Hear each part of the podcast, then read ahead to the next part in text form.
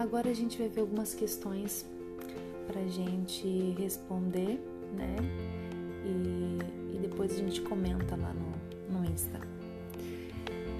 Primeiro, primeira questão. Quais são as duas principais razões para as crianças não se comportarem como nos bons e velhos tempos? Segunda questão. Quais são as sete percepções e habilidades significativas, como a falta delas poderia levar as crianças ao mau comportamento? Terceira questão. Quais são as três abordagens para disciplinar crianças e qual a diferença entre elas? Quarta questão.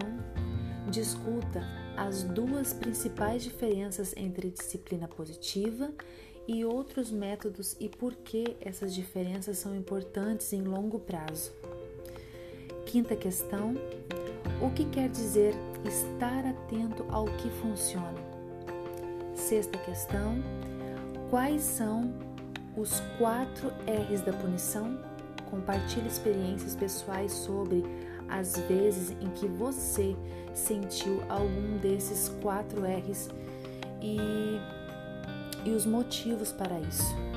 Sétima questão: quais são os efeitos em longo prazo para crianças que aprendem por meio de métodos rígidos? Por quê? Oitava questão: quais são os efeitos em longo prazo para crianças que aprendem por meio da disciplina positiva? Por quê? É, nona questão: porque algumas vezes a situação piora antes de melhorar? Décima questão: quais são as características quais são as características que você gostaria que as crianças internalizassem como resultado da interação com você, como pai ou professor? Décima primeira questão: Quais são os quatro critérios para uma disciplina efetiva e como eles se combinam com a punição?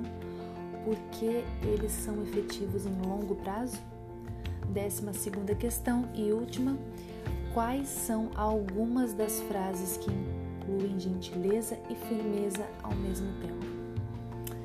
Então é isso, capítulo 1 um encerrado e depois vamos é, responder essas questões e conversar um pouco sobre elas, trocar experiências.